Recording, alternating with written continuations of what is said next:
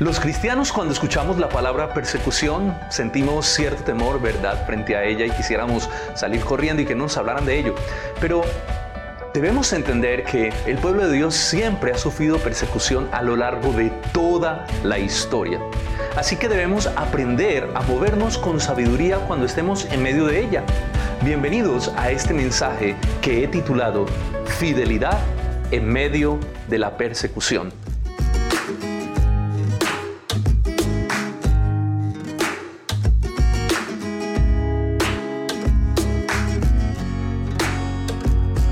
Hablamos sobre el anticristo y la marca de la bestia y sobre cómo este espíritu del anticristo ha perseguido al pueblo de Dios durante toda la historia y cómo al final de la historia antes de que Jesucristo regrese habrá una gran persecución contra el pueblo de Dios. Pensando en esto, creo que es importante que los cristianos aprendamos a movernos con mucha sabiduría en medio de la sociedad en cual vivimos y sobre todo aprendamos a movernos con sabiduría en los momentos cuando la iglesia es perseguida. Como dicen por ahí, soldado avisado no muere en guerra. Por tal razón, hoy he traído para ustedes una historia maravillosa que está en la escritura en el libro de Daniel. Y es precisamente cuando Daniel es tirado al foso de los leones eh, a causa de ser perseguido por su fe, por su fidelidad a Dios. Daniel, un hombre puesto por Dios para dar testimonio en medio de una de las naciones más paganas, pero a la vez más poderosas, la nación de Babilonia. Un hombre cuya persecución siempre le respiraba a sus espaldas. Hoy estudiaremos el capítulo 6 de Daniel, un capítulo maravilloso que nos enseña cómo movernos con sabiduría en medio de la persecución. Y he dividido este capítulo en tres escenas o tres realidades que nos enseña acerca de cómo podemos nosotros como pueblo de Dios ser fieles a Dios en medio de los momentos cuando somos perseguidos por nuestra fe. La primera realidad la he titulado La integridad e influencia de Daniel. Quisiera que me acompañe, por favor, a los versículos 1 al 3 del capítulo 6. Dice así la palabra de Dios. Pareció bien a Darío constituir sobre el reino 120 sátrapas que gobernasen en todo el reino, y sobre ellos tres gobernadores, de los cuales Daniel era uno de ellos, a quien estos sátrapas diesen cuenta para que el reino fuese perjudicado pero Daniel mismo era superior a todos estos sátrapas y gobernadores, porque había en él un espíritu superior, y el rey pensó en ponerlo sobre todo el imperio. Quiero que empecemos hablando sobre la influencia de Daniel, un hombre que Dios levantó en medio de una sociedad pagana totalmente, y muy poderosa en su momento. Vemos cómo Dios levanta a Daniel para ser una antorcha, eh, para brillar para que lleve su nombre, su gloria, en medio de su generación y de una generación totalmente pagana. Daniel era uno de los hombres más sobresalientes de todo el imperio. Su testimonio hizo que se ganara el favor de los reyes y que los reyes confiaran en él y lo pusieran, pusieran en cargos muy altos del imperio. Aquí estamos viendo cómo se nos dice que este rey Darío lo puso como uno de los tres gobernadores de Babilonia, a a los cuales estos 120 sátrapas que estaban debajo de ellos debían rendir cuentas. Y cómo se dice que el mismo Darío pensó en colocarlo como principal sobre todo el imperio. Esto es una muestra de la inteligencia, de la sabiduría, de la gracia de lo sabio, de lo prudente, de lo estratégico, pero también de lo diligente que era Daniel en su oficio. Miren, en el rey producía tan profunda admiración la vida de Daniel que el rey pensó ponerlo a cargo de todo el imperio. Pero esa misma, eh, esas mismas cualidades que producían admiración en unos, producían en otros celo, rabia, producían en otros eh, desprecio por la persona de Daniel. El versículo 4 nos dice lo siguiente, entonces los gobernadores y sátrapas buscaban ocasión para acusar a Daniel en lo relacionado con el reino, mas no podían hallar ocasión alguna o falta, porque él era fiel y ningún vicio ni falta fue hallado en él. Hablemos entonces de la integridad de Daniel según este texto. Ellos lo investigaron, estos hombres, por su celo, por su deseo de matarlo, por sus ganas de acabar con su vida, le tenían investigada la vida. Se volvieron todos unos espías, unos agentes que lo espiaban, lo investigaban para ver si encontraban alguna falla, algo así sea lo más mínimo, alguna rotura en su integridad, alguna grieta en su integridad para poder acusarlo delante del rey. Pero ¿saben qué pasó? No lo hallaron. Por más investigación que realizaron, se le metieron, le estudiaron la vida por completo, pero no encontraron nada con lo cual pudieran acusar a Daniel delante de Darío. Eh, y es, es que es precisamente este tipo de integridad lo que impacta nuestra vida de la vida de Daniel, lo que nos impacta y fue lo que impactó a los reyes y a las personas que le dieron la confianza para ponerlo sobre el reino, sobre asuntos principales dentro del reino. Fue esa integridad lo que permitió que Daniel por su testimonio pudiera ganarse el corazón, la confianza de los reyes y ellos pudieran colocarlo en cargos que realmente eran de gran nombre, de suprema importancia dentro del reino. Es por esto también que Dios exaltó a Daniel y le dio la influencia que Daniel tenía sobre la ciudad o sobre el imperio de Babilonia. Pero Daniel no era fiel porque quisiera exaltar su nombre. Cuando uno estudia la vida de Daniel, cuando uno revisa el corazón de Daniel, uno se da cuenta que Daniel era fiel porque él sabía que el peso o la carga o la responsabilidad que llevaba sobre sus hombros, él sabía que su responsabilidad era honrar a Dios, era glorificar a Dios, era dar a conocer el nombre de Dios, de su Dios, del Dios de Israel en medio de esa nación totalmente pagana. Y ese peso, esa responsabilidad era lo que motivaba a Daniel, lo hacía forzarse por ser una persona íntegra en todos sus negocios y en todo lo que hacía. Daniel conocía su llamado, Daniel sabía que Dios lo había llamado y le había permitido llegar a Babilonia para dar testimonio del Dios al que Daniel adoraba. Y saben, yo cuando pienso en esto, creo y sé, porque lo dice la escritura, que los cristianos tenemos la misma responsabilidad de Daniel y que deberíamos tener el mismo sentir de Daniel. Nosotros somos hijos de Dios, antorchas en medio de un mundo que está en oscuridad. Somos la luz del mundo, somos la sal de la tierra, lo dice la Escritura. Por lo tanto, nuestra responsabilidad es que podamos reflejar el carácter de Cristo, es que con nuestra vida la gente pueda percibir la grandeza y la santidad de nuestro Dios. Vivimos en un mundo que no conoce a Dios y nuestra vida debe ser un fiel reflejo de su gloria. Ese es nuestro llamado, el mismo de Daniel. Dan a conocer los atributos, la grandeza, la misericordia de Dios, el amor de Dios, la justicia de Dios, la verdad de Dios en un mundo de tinieblas. Que nuestra vida, hermano, permita que el nombre de Dios sea conocido y no blasfemado. Que el nombre de Dios sea exaltado como lo hizo Daniel y no blasfemado como lo hicieron otros personajes también que lo muestra la palabra del Señor. Eh, miren, no ser de testimonio, yo creo que es una de las razones por las que Dios muchas veces no nos permite o no les permite a los cristianos ejercer una influencia más amplia.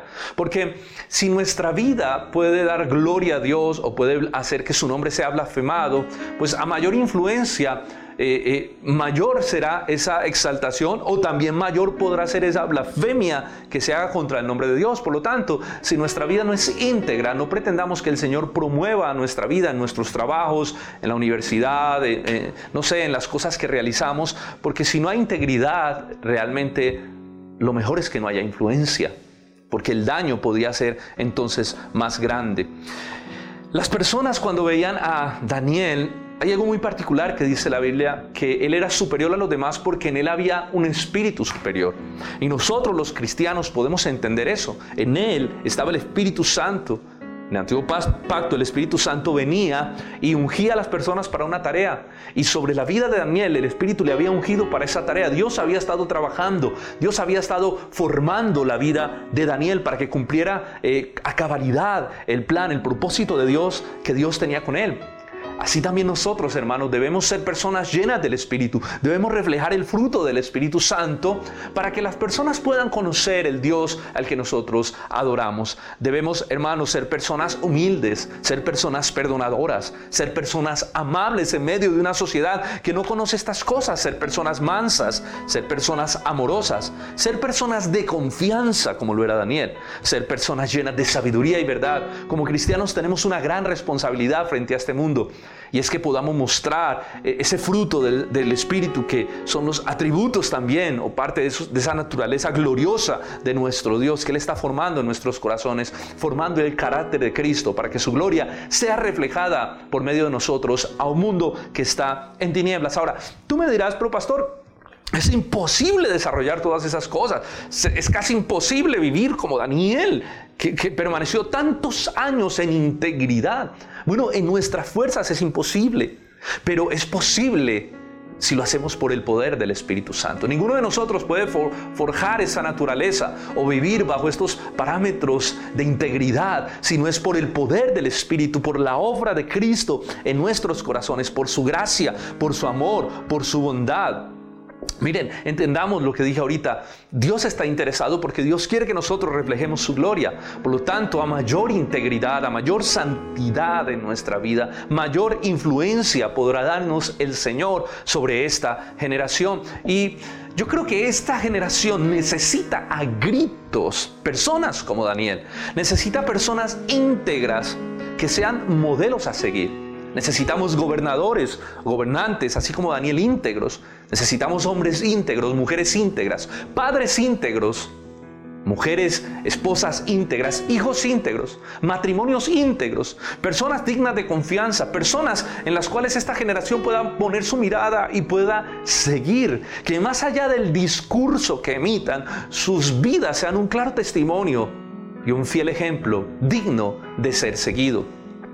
En medio de un mundo de hipocresía, los cristianos debemos resplandecer con la verdad de Dios por medio de nuestra integridad. Ahora, entendamos algo. No estoy diciendo que la moralidad no justifique, porque eso sería negar eh, eh, realmente la obra de Cristo, que la salvación es por gracia. La moralidad no nos justifica, estos elementos morales no nos justifican delante de Dios, porque por más moralmente buenos que seamos, siempre seremos pecadores en el fondo, porque hemos ofendido la gloria de un Dios soberano y poderoso. Pero esta integridad, esta vida moral, lo que va a hacer es permitirnos dar, gloria al nombre de Dios y poner un peso impresionante de ejemplo y testimonio sobre nuestra propia predicación del Evangelio. Así que no es que la vida íntegra no justifique, pero sí levanta y honra el nombre de Dios en una generación que se hunde en medio de la hipocresía y del pecado. Daniel era un hombre fiel a Dios y fue fiel hasta su muerte. El versículo 5 nos dice, entonces estos hombres dijeron, escuchen esto, no hallaremos, después de investigarlo, contra Daniel ocasión alguna para acusarle. Si no la hallamos contra él en relación con la ley de su Dios. qué, qué impresionante. Ellos sabían que la única manera de hacer caer a Daniel era poniéndolo en tela de juicio en su integridad o en su comunión con Dios. Era acusando, buscándole la caída en lo que respecta a su fidelidad a Dios, porque ellos sí sabían algo, que Daniel era fiel a Dios por encima de cualquier fidelidad, por encima inclusive de la fidelidad al rey. Y ellos sagazmente pudieron deducir esto y armar y bosquejar un plan, que para mí es un plan totalmente satánico, para poder hacer caer a Daniel. Ahora llegamos a nuestra realidad número dos o a la escena número dos de esta historia. Y es precisamente eso. El plan satánico que ellos inventan contra la vida de Daniel. Es impresionante, miremos los versículos 6 y 7 de este mismo capítulo. Entonces estos gobernadores y sátrapas se juntaron delante del rey y le dijeron así, Rey Darío que para siempre vive todos los gobernadores, ojo a esto, todos los gobernadores del reino, magistrados, sátrapas, príncipes y capitanes, han acordado por consejo que promulgues un edicto real y lo confirmes. Que cualquiera que en espacio de 30 días demande petición de cualquier dios u hombre fuera de ti, oh rey, sea echado en el foso de los leones. Esto es impresionante. Estos hombres eran muy sagaces, estos hombres eran inteligentes, pero usaban su inteligencia de una manera perversa. Y alguien dijo una vez, es que no hay nada más peligroso que un hombre inteligente, pero totalmente perverso. Que utilice su inteligencia para la perversidad y para el mal. Cuando uno ve a la luz de la historia, todos estos hombres, inclusive los que hemos hablado, que hablamos de ellos hace ocho días, como Antíoco Epifanes, Nerón, el mismo Hitler y todos estos hombres que han perseguido el pueblo de Dios y que han sido perversos, uno se dan cuenta que eran hombres muy inteligentes supremamente inteligentes, pero que usaron su inteligencia para perseguir el pueblo de Dios y para hacer daño y para hacer maldad. No hay nada más peligroso que esto. Estos hombres se convierten en instrumentos poderosos del mismo Satanás, precisamente para sus planes, sus propósitos y sus obras, y para perseguir el pueblo de Dios. Son instrumentos afinados para la maldad, para ser usados por este espíritu del anticristo y generar una persecución agresiva contra la iglesia o contra el pueblo de Dios. Ellos con astucia, miren lo que dijeron, miren, las cosas que hicieron. Ellos con astucia, en primer lugar, le dijeron al rey, hemos acordado con todos los gobernadores, los sátrapas, los príncipes, es decir, hicimos una reunión con todo, no faltó nadie, y hemos acordado este edicto. Déjeme decirle, Daniel estuvo en ese edicto. Daniel, uno de los hombres de confianza, de los hombres importantes del reino, estuvo, él no estuvo en esa reunión. Así que esto no fue un acuerdo, esto es una mentira, no fue un acuerdo de todos los gobernadores, sátrapas, príncipes y demás personas importantes del reino. Además, mire la perversidad, sacar una ley para someter a todo un imperio, toda una nación, con el propósito de matar a un solo hombre. Eso es perversidad. Y eso fue lo que estos personajes hicieron. Esto demuestra la rabia, el celo que tenían contra Daniel. Pero también esto nos permite ver la rabia y el celo que Satanás tiene contra nosotros, los hijos de Dios. Déjenme decirle algo, si no fuera porque Dios nos guarda, porque dice la Biblia que el maligno no nos puede tocar, porque hemos sido comprados con sangre, porque a menos que Dios lo permita, Satanás no, nos puede tocar ni un solo pelo si no es permitido por Dios, porque somos su, su propiedad, como lo dice Primera de Juan. Si no fuera porque Dios nos protege y Dios nos guarda, Satanás hace rato hubiese acabado con nosotros con de negar que su poder y su astucia es supremamente grande, tanto así que generó esta gran rebelión en el cielo. Pero nosotros permanecemos porque el Señor nos guarda y porque Él no nos puede hacer nada si no le es permitido por el mismo Dios. ¿Recuerdan ustedes la historia de Job? La historia de personajes como Pablo, cuando Jesús le, dije, le dice, Satanás te ha, te ha pedido para zarandearos como a trigo. Y lo hemos permitido, pero estoy orando por ti, dice Jesús, para que tu fe no falte. Yo tengo una pregunta, ¿qué harías tú? Y me la hago yo mismo, ¿qué haría y qué haría yo en la posición de Daniel si sale una ley como esta? Si sale una ley donde sabemos que por 30 días no se puede orar a otro Dios o a otro hombre porque seríamos echados en el foso de los leones si no es el rey o el emperador. ¿Qué haríamos? Bueno, yo creo que algunos podríamos decir, bueno, pues yo oro un poco más prudentemente, cerraría las puertas, oraría en privado, en secreto, igual Jesús dijo que el que entre a su cuarto, cierre la puerta, hable su padre que está en lo secreto y su padre que ve en lo secreto lo recompensará en público y buscaríamos la manera prudente de no poner en riesgo nuestra vida.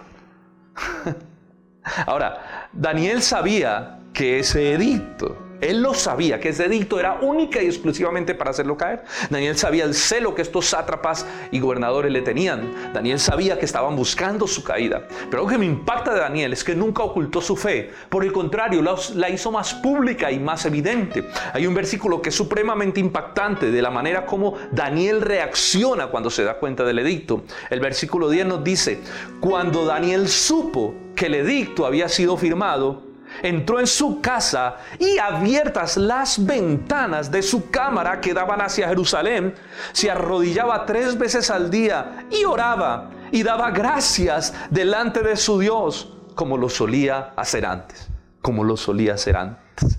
Oraba tres veces al día, como lo solía hacer siempre, pero abriendo las ventanas eso no era exponerse. Bueno, Daniel simplemente quería que ellos vieran que él no se iba a arrodillar frente a cualquier hombre, que él tenía un Dios al cual su corazón le debía adoración, fidelidad, exaltación.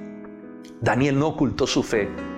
Y estos sátrapas estaban y estos gobernadores estaban espiándolo para mirar el momento en que Daniel podía caer. Déjeme decirle que esto es lo que hace un verdadero creyente. Un verdadero creyente no se atemoriza, un verdadero creyente no niega su fe, un verdadero creyente entiende que honrar a Dios está por encima de honrar a cualquier autoridad humana o a cualquier otro Dios o a cualquier persona que demande adoración. Un verdadero creyente sabe que la adoración a Dios está por encima de su propia vida. Un simpatizante o un falso creyente, no Cuando vienen estos momentos, pues dice, bueno, pues la verdad es que a mí me gusta ir a la iglesia y todo eso, y me, parece muy chévere, pero yo así que como fanático, fanático, como que entregar mi vida así de esa manera, no. Entonces negocia su adoración. ¿Por qué? Porque sencillamente no ha conocido al Dios poderoso que hace que nuestro corazón estalle de verdadera adoración.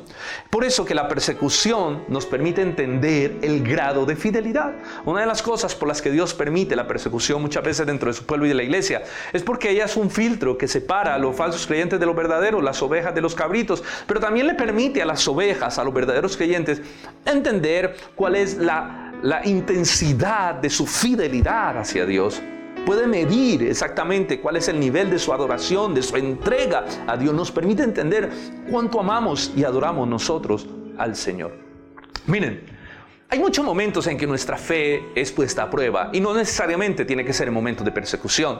Dios permite que vivamos momentos donde eh, el mismo Satanás pone a prueba nuestra adoración y nuestra fidelidad a Dios. Y esos son los momentos de tentación, como lo vivió Jesús en el desierto, cuando Satanás le dijo, si me adoras, postrado te daré todo esto. Y es que la tentación es una especie de persecución, es una persecución moral a nuestra vida que quiere definir realmente hacia dónde está puesta nuestra lealtad. ¿A quién realmente amas? Si amas a Dios y eres capaz de resistir la tentación, o si te amas a ti mismo, a tus deseos, a tus pasiones, a lo que más anhelas, si estás adorando a Dios, o te estás adorando a ti mismo, si estás satisfaciendo a Dios o lo que quieres únicamente es satisfacerte a ti mismo. Y la tentación, hermano, o, estas pruebas hacen parte de nuestra vida práctica. No necesitamos ser tirados al foso de los leones ni vivir una situación de persecución extrema para que nosotros entendamos en pequeños detalles de la vida. Realmente nosotros podemos ver nuestra lealtad a Dios. Por ejemplo, cuando tiene la opción de o quedarte dormido más tiempo o de ir al culto o de asistir a la congregación, de buscar al Señor, bueno, en estos momentos de conectarte. Sí, ¿verdad? Todo eso, como eh, por ejemplo, el conectarse temprano, el estar pendiente de las reuniones de la iglesia, el poder estar discipulándome, haciendo estas cosas, muestra que mi corazón tiene un anhelo profundo por el Señor, un deseo por el Señor. En cosas muy prácticas se prueba nuestro amor y nuestra fidelidad al Señor. No necesitamos el foso de los leones. Hay cosas muy sencillas que determinan qué tan alto grado de adoración hay en tu corazón. La fidelidad a Dios se pone a prueba con acciones y actitudes pequeñas y cotidianas. Estos hombres, volviendo a la historia, estos hombres lograron su cometido. Llevar el caso de Daniel ante el rey. Y mire qué impresionante, versículo 11 al versículo 12 dice, entonces se juntaron aquellos hombres y hallaron a Daniel orando y rogando en la presencia de Dios. Claro, seguro estaba orando por todo esto que estaba viviendo. Y fueron luego ante el rey y le hablaron del edicto real Escuche las palabras. ¿No has confirmado un edicto de que cualquiera que en espacio de 30 días pida a cualquier dios u hombre fuera de ti, oh rey, sea echado en el foso de los leones? Respondió el rey diciendo, verdad es, conforme a la ley de Media y de Persia, la cual no puede ser abrogada, no puede ser quitada. Nadie puede pasar por encima de ese edicto. Miren, miren la astucia de estos hombres. Con mucha astucia hacen caer al rey. ¿Sí? Lo hacen caer haciendo que de su propia boca él confirme el edicto para que si él lo quiera pasar por alto, porque ellos sabían cuánto este rey admiraba y en cierta manera tenía un aprecio grande por Daniel. Ellos tal vez pensaron en cualquier momento cuando sepa que es Daniel va a tratar de abrogar el edicto, pero hagámoselo confesar para que él mismo diga esto y su autoridad quede puesta en tela de juicio. Y esto fue lo que estos hombres hicieron. Ponen a Daniel como un traicionero delante del rey. Cuando uno lee, la historia, uno se da cuenta en primer lugar que estos hombres tratan a Daniel no como el gobernador, sino como un extranjero con desprecio, menosprecio. Porque tal vez ese era, el, ese era lo que a ellos más les ardía. Como que un extranjero quiere gobernar o el rey quiere ponerlo a gobernar por encima de nosotros. Así que ellos tratan con desprecio cuando hablan con el rey, tratan con desprecio a Daniel. Ahora lo vamos a ver, allí usted lo puede ver en la historia. Lo tratan como un simple extranjero, no como el gobernador y la persona importante dentro del reino que era. Ponen, a Daniel delante del rey como un traicionero de la ley. Porque ellos lo que están haciendo con esta pregunta es precisamente mostrarle al rey que dentro de los gobernadores había un traicionero, había alguien que honraba más otro Dios que al mismo rey y que a la misma ley, que era cual capaz de pasar por alto los edictos del rey con tal de honrar a ese otro Dios. Y es que lo ponen como un peligro para el rey, para la nación. Y déjeme decirle que este es el obrar de Satanás, este es el obrar del espíritu del anticristo. Esta es la manera como siempre ha operado ese espíritu. Por ejemplo, cuando acusaron a Jesús, ¿de que lo acusaron? Este hombre dice ser rey, se quiere levantar como rey, es un peligro para el rey, es un peligro para la nación entera, va a causar una rebelión. Cuando acusaron a los discípulos, ellos siempre tratan de poner a los creyentes contra la ley, mostrarlos que son un peligro para la nación un peligro para el rey, un peligro para las leyes, que no dejan avanzar, no dejan prosperar la nación, la convivencia, el desarrollo de la nación. Por tal razón van a sacar leyes para tratar de frenar la influencia del pueblo de Dios, inclusive llegando al punto de la muerte. De eso se trata la persecución. Y ese es el celo que Satanás tiene. Precisamente lo tiene contra Cristo, pero lo desemboca contra todos nosotros, los creyentes. Es por eso que los cristianos debemos dejar una huella innegable de integridad en medio de la sociedad en que vivimos, porque será esa integridad la que dará testimonio de nosotros cuando seamos acusados falsamente por estas artimañas o estas estrategias de Satanás y hombres corruptos de entendimiento que tratarán de llevar el pueblo de Dios siempre a ese nivel de persecución. Miremos cómo al rey le pesa en el arma haber firmado el edicto. Volvamos a la historia. Miren el versículo 14, que impresionante. Cuando el rey oyó el asunto, le pesó en gran manera y resolvió liberar a Daniel. Hasta la puesta del sol trabajó para librarle. O sea, ¿qué hizo el rey cuando se dio cuenta que quien había quebrantado la ley era Daniel, una de las personas más queridas, más apreciadas? Este rey hizo hasta lo imposible. Dice que trabajó toda la noche hasta el sol, buscando la manera, pensando, tratando de librar a Daniel porque era su amigo, porque era una persona de confianza, porque era uno de los mejores hombres y el rey no podía pensar que iba a perder a uno de los hombres de confianza y de mayor integridad de todo el imperio. Pero él mismo por su propia boca había decretado la muerte de Daniel sin darse cuenta. Estos perversos hombres que estaban detrás de este plan armaron un plan satánico, un plan muy bien diseñado, un plan con todos los cabos perfectamente amarrados para llevar a Daniel a cavar su propia tumba. Entonces estos hombres le intimidaron cuando se dieron cuenta de que el rey estaba tratando de hacer eso. Miren lo que dice el versículo 15. Pero aquellos hombres rodearon al rey y le dijeron, sepas, oh rey, que es la ley de Media y de Persia, que ningún edicto u ordenanza que el rey confirme puede ser abrogado. Ellos le dicen, rey, tú lo confirmaste, porque ellos hicieron que él lo decretara y lo confirmara.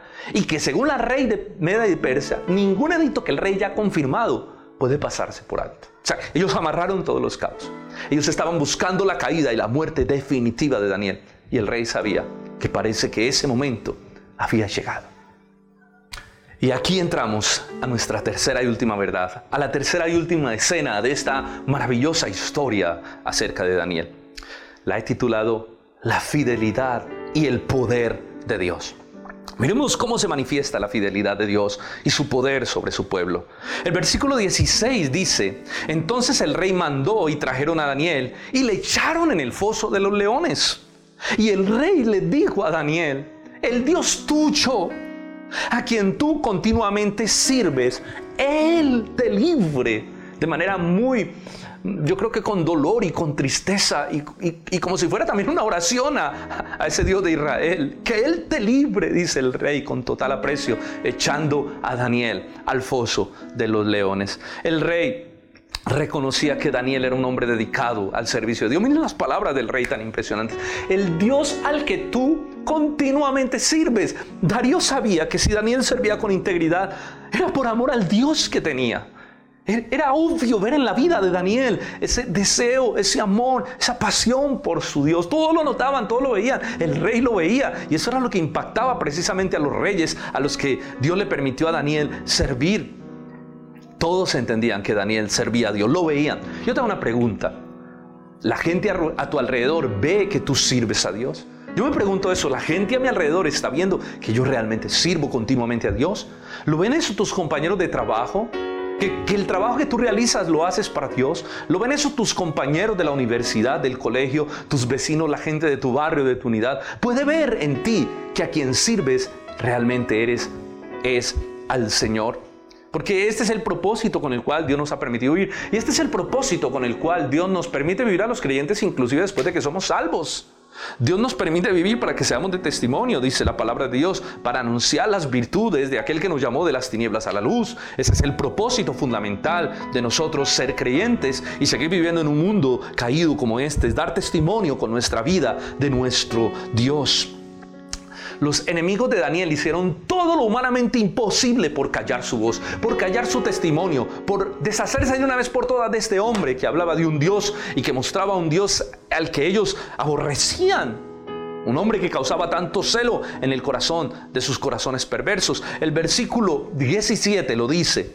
Y fue traída una piedra y puesta sobre la puerta del foso, la cual selló el rey con su anillo y con el anillo de sus príncipes para que el acuerdo acerca de Daniel no se alterase. O sea, todo estaba sellado, pues una piedra, sellaron la piedra, como que dice, aquí ya se un muerto, pues no tiene posibilidad de salvarse, que nadie puede sacarlo de ahí, está sellado por, todos los príncipes, por el mismo rey, nadie puede sacar a Daniel de ese hueco, de ese hoyo. Ah, pero había alguien que sí podía, pero había alguien que tenía poder por encima de todos esos gobernadores, sátrapas juntos, nuestro Dios. Qué difícil debió ser esto para el rey, que nunca encontró en Daniel una falta para dejar de confiar en él. Al contrario, entre el rey más lo conocía, más se ganaba el corazón y la confianza. Daniel del rey. En ese momento creo que el rey entendió varias cosas. En primer lugar, las motivaciones perversas y la trampa en que él mismo había caído por medio de estos hombres perversos. El rey entendió cuál era el tipo de gobernantes que él había puesto, sátrapas que él había puesto eh, eh, alrededor de él para ayudarlo a cuidar el reino. Entendió definitivamente que tenía una manada de lobos dentro de su propio gobierno, pero también el rey pudo entender lo perverso de su corazón, las motivaciones de su corazón, cómo firma un edicto donde solo, lo, solo pueden orar a él y adorarlo a él. Yo creo que eso impactó profundamente la vida del rey y lo digo porque en el versículo siguiente mira lo que pasa. Versículo 18. El rey se fue a su palacio y se acostó en ayuno. Ni, ni, instrumentos de música fueron traídos delante de él y se le fue el sueño o sea, no había nada que pudiera hacer que este rey conciliara su sueño. No pudo comer, no pudo dormir. De, el desespero interno, de la preocupación, del dolor. Un rey bajo este estado de ansiedad y de preocupación porque sabía que había mandado a la misma muerte por causa de su arrogancia y del celo de estos otros hombres a el hombre más íntegro que tenía en todo su imperio. Al hombre de mayor confianza, más admirado y tal vez el hombre que más cariño se hacía tomar de la gente, bueno, excepto de estos otros gobernadores. Este rey no pudo comer, no pudo dormir, no pudo descansar. Pero, mientras tanto, en el otro lado de la historia, en el foso de los leones, Daniel pasó la noche durmiendo tranquilamente, recostando su cabeza sobre la melena de un león y tal vez cubriendo su cuerpo con las colas de los otros. Es una escena impresionante la que vemos. Mientras el rey no puede dormir, Daniel duerme plácidamente en el foso de los leones.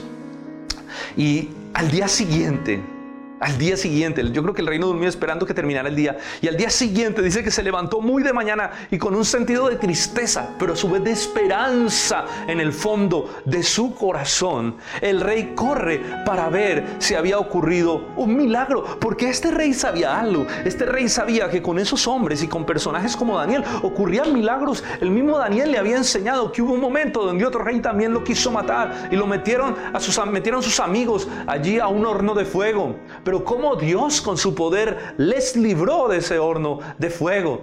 Daniel había enseñado estas historias, los reyes sabían, de estos sucesos, de cómo Dios había librado tal vez, tal, también a Daniel de, cualquier otro tipo de situaciones y a sus amigos. Con estos israelitas pasaban milagros extraños, eso se sabía en toda la nación de Babilonia. Así que había una esperanza en el corazón del rey. Por eso sale este rey en busca del foso para ver qué había pasado con la vida de Daniel. Versículo 19 y 20 nos dice, el rey pues se levantó muy de mañana y fue apresuradamente al foso de los leones y acercándose al foso llamó a voces a Daniel, oh, con una voz triste y le dijo, miren las palabras, siervo del Dios viviente, siervo del Dios viviente. El Dios tuyo, a quien tú continuamente sirves, ¿te ha podido librar de los leones? Con voz triste, Daniel, siervo del Dios viviente. Mire, es impresionante el testimonio, es impresionante el testimonio que Daniel había dejado en Babilonia y en el corazón de los reyes. Siervo del Dios viviente. Lo mismo dijo Nabucodonosor, ¿recuerdan? Cuando después de ser probado y tratado por Dios, él reconoce la soberanía y la grandeza de Dios. Y parte de eso que sucedió fue lo que Dios hizo a través de la vida de Daniel en el corazón también de Nabucodonosor. Es impresionante el testimonio que Daniel había dejado en toda Babilonia. Para ese momento, Daniel tenía aproximadamente 85 o un poco más de años, o sea, ya era un hombre veterano, más de 85 años. Y había servido fielmente a tres reyes hasta el momento, a Nabucodonosor, a Belsasar y ahora a Darío. Sobre todos estos hombres el nombre de Dios fue puesto y glorificado gracias al testimonio y a la fidelidad y a la integridad de Daniel. La carrera política de Daniel fue una carrera intachable, fue una carrera totalmente exitosa, fue brillante. Gracias a lo que hacía en el nombre de, lo hacía por el nombre y por la gloria de Dios en medio de una nación pagana. Esa nación reconoció la grandeza de Dios. Un hombre llevó una nación completa a entender la soberanía y la grandeza y el poder de Dios por medio de su testimonio. Y yo creo que nuestra política necesita hombres así. Hombres con una carrera intachable, hombres con un testimonio intachable como la vida de Daniel. Yo creo que necesitamos hombres en el gobierno. ¿Cuánto necesita nuestro país? Conocido por uno de los países más corruptos a nivel de política, ¿verdad? ¿Cuánto necesita nuestro país hombres o jóvenes como Daniel? Porque cuando Daniel empezó era un muchacho. Jóvenes íntegros, hombres íntegros, pues yo te voy a decir algo, esos hombres solo pueden salir del pueblo de Dios, de gente que ama a Dios, que conoce a Dios y quiere honrar a Dios y quiere servir a la gente y que no tiene otros intereses, porque muchos que suben allí es por amor al dinero y la Biblia dice, porque la raíz de todos los males es precisamente el amor al dinero. Por eso Dios sostuvo a Daniel y le permitió ejercer influencia directa sobre cuatro reyes y no solo empezar de manera fiel, sino culminar su carrera de manera fiel. Porque Daniel no solo empezó, sino que terminó bien, que es lo más difícil. Daniel fue un hombre fiel hasta la muerte. Pero volvamos a la historia. Miremos lo que pasó con Daniel en ese foso de los leones. Esto es impresionante lo que sucede. Versículo 21 y versículo 22 dice, entonces Daniel respondió al rey, oh rey, vive para siempre. Mi Dios envió su ángel, el cual cerró la boca de los leones para que no me hicieran daño. Porque ante él fui hallado inocente, y aún delante de ti, oh rey, yo no he hecho nada malo que lo, que lo que más me impacta es la manera como Daniel se refiere a un rey al cual Daniel le había dado toda su confianza, pero el rey le había pagado de esta manera. Daniel se refiere con total respeto, sin ningún resentimiento, con total integridad en sus palabras, oh rey que para siempre vive. Te cuento que el Señor me ha librado. No hay resentimiento en su corazón, no hay dolor. No dijo, oh sí, claro, como, mira, si no fuera por Dios, porque por, por tu mano ya estuviera muerto. No, con total respeto e integridad, Daniel se dirige al rey. Y es que precisamente esta fue una de las cosas que caracterizó a Daniel y que le permitió tener confianza ante los reyes y ganarse su respeto. Fue su prudencia y fue precisamente ese, respeto, esa dignidad con la que Daniel trataba a estos reyes, siendo reyes paganos que no adoraban ni conocían a Dios y que muchas veces iban en contra de la voluntad de Dios, pero Daniel nunca perdió el respeto. Ahora sí, cuando se tenía que parar firme, él se paró firme frente al sentido de adoración y de honor que él tiene por su Dios, pero Daniel siempre trató con respeto y con integridad. O si no, miren las palabras, rey que para siempre vive. Parece el trato que a veces algunas personas hoy en día le dan a los gobernantes o algunos creyentes, que es lo más triste, le dan a sus gobernantes porque no están de acuerdo con la manera de gobernar. Es triste ver a veces las redes sociales o los estados de algunos jóvenes cómo tratan a los gobernantes porque no están de acuerdo con algunas decisiones que toman. Déjame decirte que esto es muy pecaminoso. Déjame decirte que esto no es correcto porque la Biblia nos muestra claramente que nosotros debemos respetar a nuestras autoridades. Así no estemos de acuerdo con ellas, debemos respetarlo. Y una manera de respetarlos lo muestra nuestra manera de hablar. Porque no solamente nosotros estamos mostrando respeto, sino que le estamos enseñando a otros cómo, tratando bien a estas personas y con dignidad debemos promover el respeto, aún en nuestros hijos. Dios estableció figuras de autoridad, fue el mismo Dios que las estableció. En la Biblia muestra algunos parámetros de autoridad humana que Dios estableció. Dios estableció, por ejemplo, esto, eh, eh, los reyes y los gobernadores, todo este ente gubernamental, como una figura de autoridad que lleva la espada para castigar al malo. Ahora, independientemente de si ellos ejercen o no bien su labor, nuestra responsabilidad es honrarnos y sujetarnos a ellos como buenos ciudadanos del reino de Dios y también de este reino en el cual estamos por ahora viviendo. Otra de las autoridades son los padres, los papás, Dios establece, por ejemplo, al hombre como varón de la casa, ah, como, como cabeza del hogar, al varón de la familia como cabeza del hogar, el cual es digno de respeto. Y eso también tiene que ver con la manera en que, los en que, en que se trata el padre dentro, dentro del hogar. Es triste ver cómo hay hijos y cómo hay madres que promueven un maltrato hacia sus esposos y sus hijos copian esto. Y no, se le, no, no, no, no sea de extrañar que estos hijos también crezcan con ese irrespeto. Y otra de las figuras de autoridad es la iglesia. Dios en la iglesia establece pastores o ancianos, como muestra la palabra de Dios, que son la figura de autoridad sobre la iglesia, los cuales, hermanos, también son dignos de ser respetados. Y la Biblia es muy clara cuando muestra estas cosas. Ese orden que Dios estableció.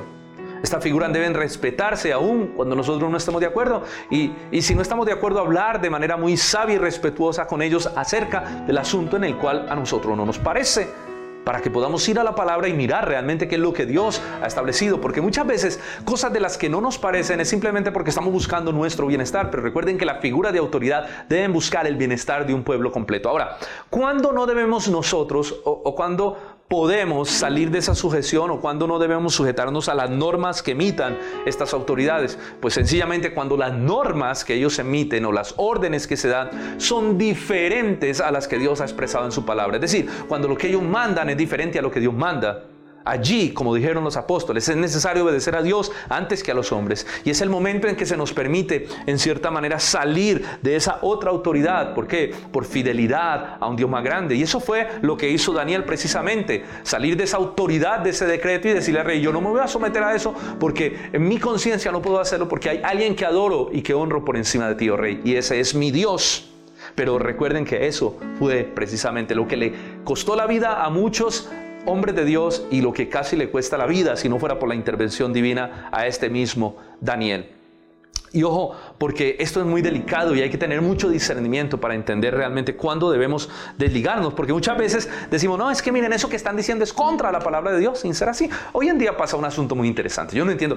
Muchos están diciendo que lo que la iglesia está viviendo en estos momentos por causa del COVID-19 es una persecución religiosa porque no nos están dejando congregarnos. Cuando uno realmente ve que no es así, porque no es solo la iglesia a la que se le está pidiendo que no se reúna de manera multitudinaria y masiva, sino también son muchos otros lugares.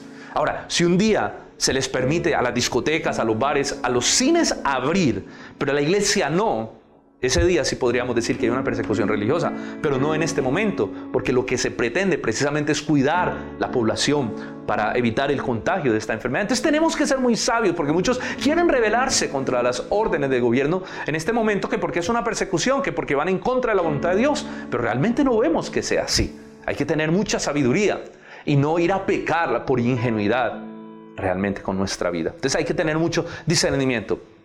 Volvamos a la historia. Volvamos a la historia de Daniel, que es impresionante. Ojo, lo que Dios hizo en ese foso de los leones. Fue impresionante cómo Dios rescata a Daniel. Daniel dice, Dios envió su ángel y tapó la boca de los leones. Es como si Dios hubiera cambiado esa naturaleza de esos feroces leones y los hubiera convertido en gatitos, ¿verdad?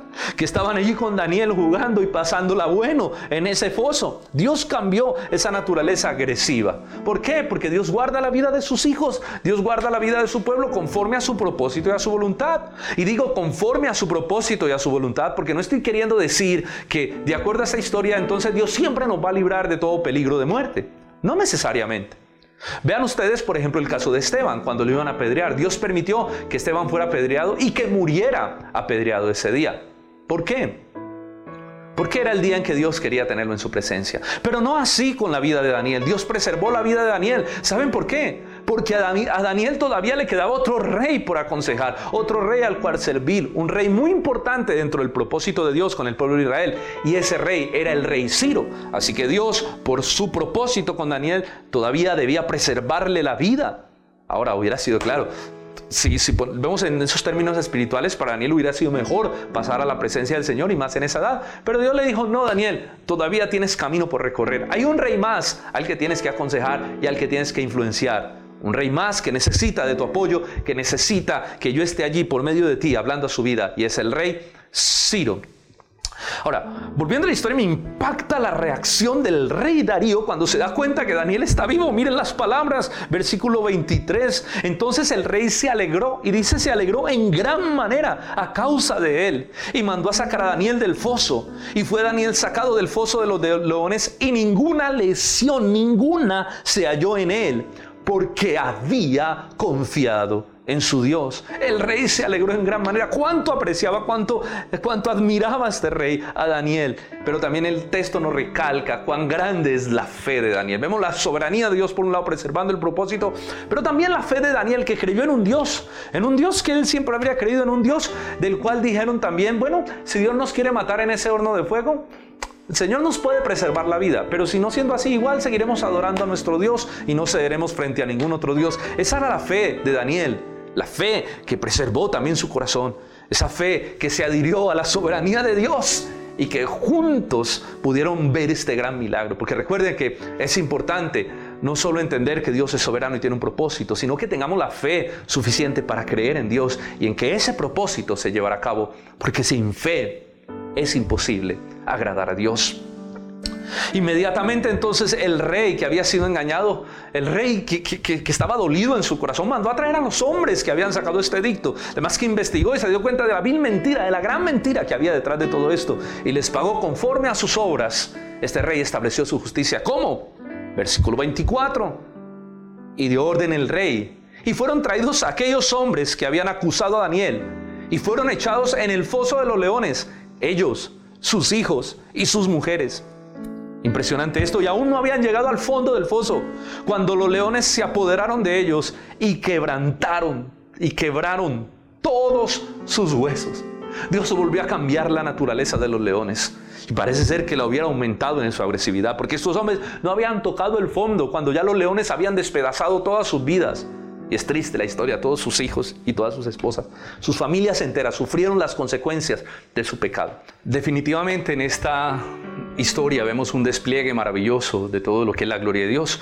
Vemos, por ejemplo, que Dios es soberano, vemos un Dios soberano que preserva su propósito, que guarda la vida de Daniel. Vemos también un Dios bueno, que preserva la vida del mismo Daniel. Pero también vemos un Dios justo, como hace justicia sobre estos hombres y aún sobre sus propias familias. Y es que, miren hermanos, si de algo yo estoy seguro es que sí, persecución habrá, pero hay de aquellos por las que viene la persecución.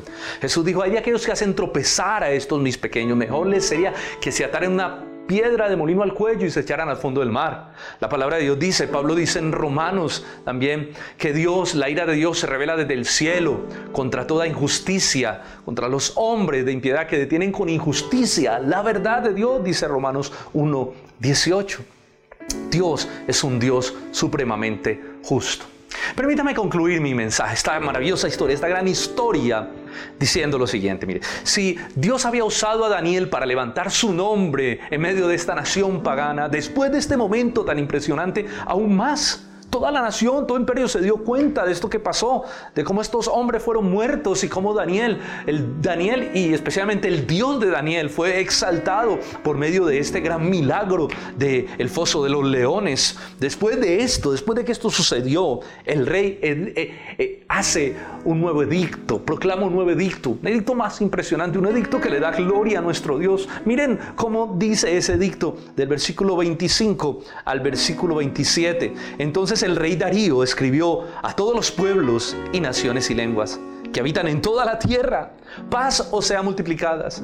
De parte mía es puesta esta ordenanza, que en todo el dominio de mi reino todos teman y tiemblen ante la presencia del Dios de Daniel porque Él es el Dios viviente y permanece por todos los siglos, y su reino no será jamás destruido, y su dominio perdura hasta el fin. Él salva y libra, y hace señales y maravillas en el cielo y en la tierra. Él ha librado a Daniel del poder de los leones. Toda la tierra se dio cuenta de este milagro y del nuevo edicto que salió, un edicto que si tú lo estudias, exalta profundamente la grandeza de nuestro Dios. Un edicto que exalta la soberanía de Dios, su justicia, su gracia, su poder, su imperio perpetuo, su gloria. Este rey termina adorando, termina exaltando a nuestro Dios, al Dios de Daniel, al Dios de Israel, al Dios que nosotros adoramos, Jehová de los ejércitos. Es impresionante ver cómo Dios usó realmente la vida de Daniel en medio de estos reyes y cómo pudo dar testimonio y llevarlos a ver la grandeza de Dios. Recordamos también a Nabucodonosor que terminó exaltando a Dios casi que con palabras similares a las del rey Darío. Qué maravilloso testimonio que termina reconociendo la grandeza de nuestro Dios. Estos reyes, recuerden, eran reyes paganos, eran reyes que no conocían la escritura. Eran reyes que no conocían a Dios. Eran reyes que la única Biblia que leyeron fue la vida de Daniel. Pero qué Biblia. Qué Biblia como Daniel había encarnado los propósitos, como Daniel había encarnado ese carácter divino en su propia vida y la gente lo podía ver y lo podía reconocer. Y es que ese es nuestro llamado.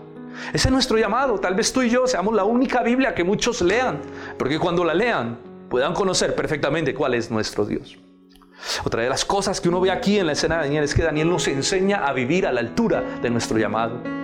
Y eso es lo que Pablo dice, que los creyentes debemos vivir a la altura de nuestro supremo llamamiento en Cristo Jesús. Y la historia termina diciendo que a los que viven de esta manera, miren lo que pasa al versículo 28, y a este Daniel prosperó durante el reinado de Darío y durante el reinado de Ciro, el rey que siguió de Persa.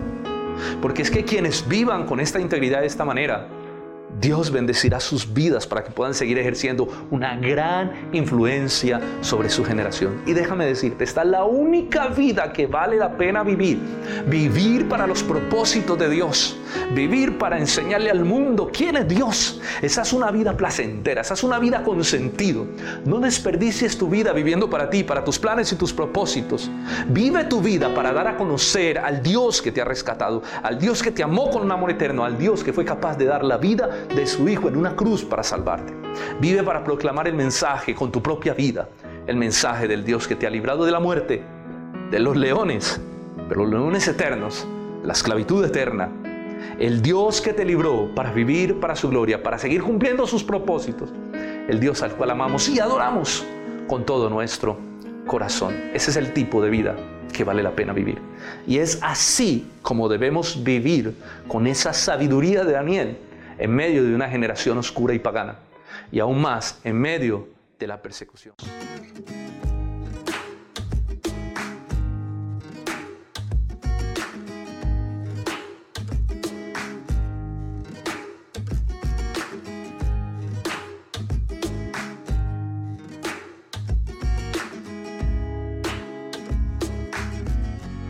Bueno hermanos, gracias por escuchar este mensaje. Espero que haya sido de mucha bendición para tu vida y nos vemos en una próxima enseñanza. Dios les bendiga.